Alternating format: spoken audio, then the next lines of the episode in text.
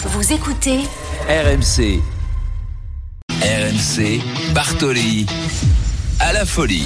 Alors c'était un vendredi pas comme les autres, un vendredi d'angoisse à Nice. Durant 3h30, Alexis Beka Beka, joueur professionnel à l'OGC Nice, a pensé mettre fin à ses jours suspendus dans le vide depuis le viaduc de Magnan.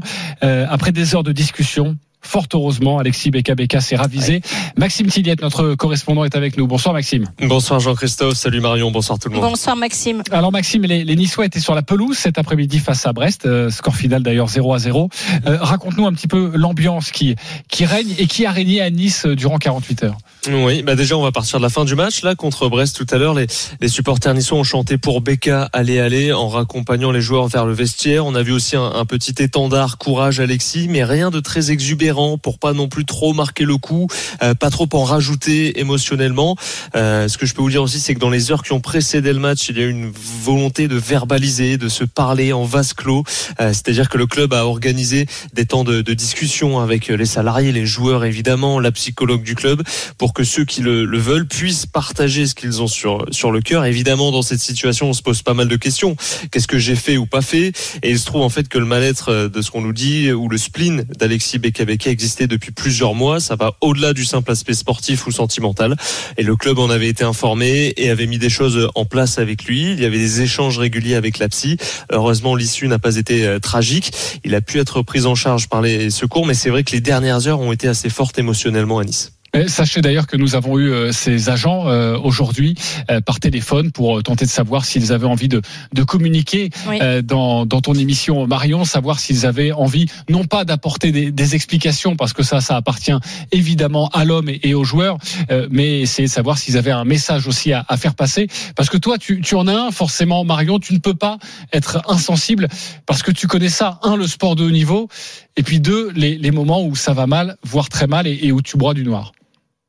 Absolument, effectivement, c'est un sujet qui est extrêmement lourd à traiter. Je pense que c'est un sujet qui s'est amplifié lors des dernières années avec la venue des réseaux sociaux. On en a parlé très régulièrement. Alors effectivement, euh, euh, parfois on s'énerve quand on est supporter, quand on est fan. Et moi, je suis la première avec l'Olympique de Marseille. Mais euh, on est dans, dans un moment d'énervement et dans un mouvement de jugement. Là où ça devient beaucoup plus compliqué, c'est quand on commence à aller sur l'Instagram de quelqu'un, sur le Facebook, sur le Twitter, lui envoyer un message en lui disant que qu'on veut sa mort, qu'on veut la mort de toute sa famille, qu'il doit pas être sur le terrain, qui doit dégager. Et en fait, ce dont on se rend pas compte, c'est qu'au fur et à mesure, cette petite musique, elle commence à rentrer dans la tête d'un sportif et elle est extrêmement compliquée à, à enlever. On se, on se dénigre totalement, on perd confiance en soi. Euh, il faut être extrêmement fort et surtout extrêmement entouré pour pas se sentir totalement dévalorisé et, être considéré entre guillemets comme, un bon à rien. Et ça, au bout d'un moment, sur des personnes qui euh, parfois ont soit une psychologie à un moment donné un tout petit peu plus fragile, ça veut pas dire qu'elles sont fragiles de manière générale, mais parfois on a des moments dans une vie où on se retrouve à être fragilisé par autre chose que le sport. Et le sport vient rajouter à ça et on a l'impression de plus savoir rien faire. Et très franchement, quand c'est récurrent de cette façon-ci au quotidien, du temps de ma génération, c'était parfois un petit peu par la presse, on était attaqué, on était euh, parfois sifflé euh, lors euh, lors d'un match dans un stade, mais lorsqu'on sortait de ça et qu'on lisait pas la presse, on était plutôt assez tranquille. Aujourd'hui, cet environnement, il est permanent. Euh, C'est extrêmement difficile lorsqu'on allume son téléphone de pas regarder tous ces messages. Et ce qu'il faut pas oublier, c'est qu'effectivement derrière ça, derrière le sportif qui gagne de l'argent et qui joue dans un club de foot ou qui fait un autre sport d'ailleurs, il y a un homme qui a ses failles et ses faiblesses et ses difficultés et qu'elles sont extrêmement amplifiées par ce genre de messages. Donc, euh, on l'a vu en tennis, on l'a vu avec Naomi Osaka qui parfois a pris beaucoup de recul pour justement ne plus faire face même aux simples conférences de presse entre guillemets, qui s'est mis à pleurer en plein match de tennis parce que une spectatrice lui a dit qu'elle était mauvaise et qu'elle était nulle. Donc il faut et pourtant c'est une jeune fille qui a été numéro un mondial, qui a gagné 80 du Grand Chelem. Donc il faut se rendre compte à quel point euh, ça peut être vraiment extrêmement nuisible, néfaste et on est arrivé à un point pareil. Mais- C'est quand même un joueur qui était suspendu à 200 mètres au-dessus du vide, euh, qui, qui, qui était vraiment effectivement prêt à, à plus vouloir vivre tout simplement. Donc euh, je pense que pour du sport, je je peux pas cautionner les gens qui euh, Oui, mais au-delà de ça, qui- Marion, qui faut- insultent et qui se mettent dans des états pareils. Pour le coup, il y a, oui, pour le coup, il n'y a, pas eu de, de d'harcèlement, d'insultes particulières ou de pression autour de lui. Il y a même toujours eu de la bienveillance autour de, de ce jeune homme euh, qui est arrivé très talentueux, avec pas mal d'attentes autour de lui, qui a, qui a marqué un but fantastique, qui a permis à Nice de vivre une épopée européenne incroyable l'an passé. Et, et il y a toujours eu une forme de bienveillance de la part des supporters, encore plus évidemment euh, ces, ces dernières heures. Mais je je pense pas que ce soit forcément lié à ça, mais plus ce lien à une dépression, à un mal-être plus global qui peut exister chez n'importe quel être humain et y compris les, les sportifs de haut niveau, malgré la lumière, malgré euh, la vie peut-être rêvée par certains, c'est pas toujours aussi simple que ça. Exactement. Et Oui, Marion, oui, mais justement, Max- euh, je- non mais je veux juste te relancer là-dessus parce que souvent on entend euh, et, et tu as été euh, une championne et, et- et forcément ça a été ton métier et forcément tu as gagné de l'argent euh, et Oui. beaucoup d'argent. Euh, et souvent on se dit mais comment on peut arriver à faire une dépression quand on est sportif de haut niveau et quand on gagne de l'argent.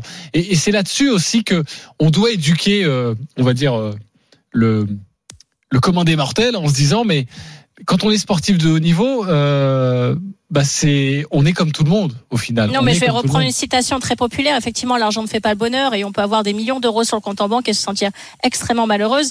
J'ai vécu une anorexie dramatique en étant extrêmement malheureuse et l'anorexie, c'est vouloir se donner la mort, mais simplement c'est à tout petit feu et très lentement. Donc j'ai été complètement dans cette position et c'était même pour des raisons différentes au sport parce que j'avais arrêté ma carrière sportive. Mais il y a des éléments euh, qui viennent s'accumuler pour en revenir, Maxime, sur mon, mon explication. Effectivement, tu peux avoir d'un certain côté une certaine bienveillance, mais en même temps aussi des attentes importantes de la part de ton clan, des gens qui sont autour de toi, de, de ton club même, ou qui, ou qui sont pas forcément euh, divulgués à la presse ou, ou donnés euh, euh, à tout le monde, mais que tu ressens. Et puis, euh, tu peux aussi recevoir des messages, même si c'est peut-être moins que d'autres joueurs, mais qui, qui te touchent particulièrement. Et ça, on n'est pas au quotidien avec le joueur pour le savoir. Donc, pour moi, c'est quand même une, une, une addition de plusieurs éléments qui fait qu'à un moment donné, on en arrive là. Pour, pour mon cas, ça a été en dehors de ma carrière sportive, où effectivement, je suis arrivée à un moment donné où je me disais, mais finalement, je suis tellement bonne à rien, on me le répète tellement toute la journée que ça sert à rien, je continue à vivre. Et, et finalement, ces, ces pensées effectivement suicidaires sont dues au fait qu'à un moment donné, la vie devient tellement insoutenable et impensable qu'on se sentirait mieux mort que continuer à rester vivant. Euh, si Et tu donc, peux apporter- malheureusement, pour, Vas-y. Pour en rester, pour en arriver à ce, à ce degré-là, effectivement, de, de dépression, qui est une dépression profonde, c'est là où il faut, il faut que les, psychologues, les psychiatres essayent, essayent d'aider ce, ce jeune garçon. Mais c'est le, le, en arriver au suicide, ou en tout cas la tentative de suicide, c'est que pour l'être humain, effectivement, à un moment donné, la vie devient insupportable. Donc, Tu- on préfère se donner la mort plutôt que de continuer à vivre. tu l'as Ce qui a rappelé. été mon cas à un moment donné. Toi qui as vécu ça euh, évidemment de manière différente et chacun a son histoire hein, là-dessus. Hein. Absolument. Euh, mais euh, quel, quel conseil tu, tu- ou quel message tu pourrais adresser à Alexis Beka toi qui es aussi passé par ce ce genre de comment ce côté De sombre? Oui, absolument. Pour moi, ce qui m'a sauvé, ça a été le sport. Parce que, parce que j'avais quitté ce milieu sportif et qu'effectivement, je me suis raccrochée à vouloir faire du sport en disant, bah, finalement, si je suis sur un terrain de tennis, je sais que je suis capable de taper dans une balle, donc là, je vais reprendre confiance en moi. Donc c'est pour ça que j'ai tenté un retour en étant profondément persuadée que bien évidemment, j'y arriverai jamais parce qu'on peut pas arrêter autant d'années, euh, avoir détérioré son corps à, un tel point comme je l'ai fait avec mon anorexie et vouloir décemment reprendre du sport de haut niveau, mais simplement être sur un terrain de tennis et taper une balle, ça me rendait tellement heureuse que j'ai pu me raccrocher à la vie de cette manière-ci et reprendre confiance en moi de cette manière-ci. Il faut arriver à trouver un élément qui vous permette de reprendre confiance en soi et de vous dire que la, la vie sera meilleure et sera beaucoup plus douce en faisant une certaine chose. Ça peut être du sport, ça peut être s'éloigner du sport au contraire, ça peut être passer du temps avec une certaine personne. Euh, Ça prend des, contours et des aspects qui sont très personnels et, très certainement différents à chacun. Mais la clé, c'est retrouver du bonheur et retrouver de la joie. Il y a quelques instants, son entraîneur Francesco Farioli était en conférence de presse après le, match nul de l'OGC Nice 0 à 0 face à Brest. Je vous propose de l'écouter. Eh, dopo À la fin de l'entraînement hier, j'ai réuni le groupe pour les féliciter pour leur semaine. Ils ont fait cinq jours de travail exceptionnels. La situation des dernières 48 heures a forcément drainé un peu l'énergie des joueurs. Moi-même, sur le bord du terrain, j'ai failli faire un malaise trois fois pendant le match. Mais l'équipe a joué avec du caractère et ils ont sûrement dû rendre fier notre ami Alexis. Alexis. Merci beaucoup Maxime Tilliette pour ces dernières Merci, précisions. Maxime. Merci à vous, bonne Euh, émission. Et à bientôt sur, Merci. sur RMC.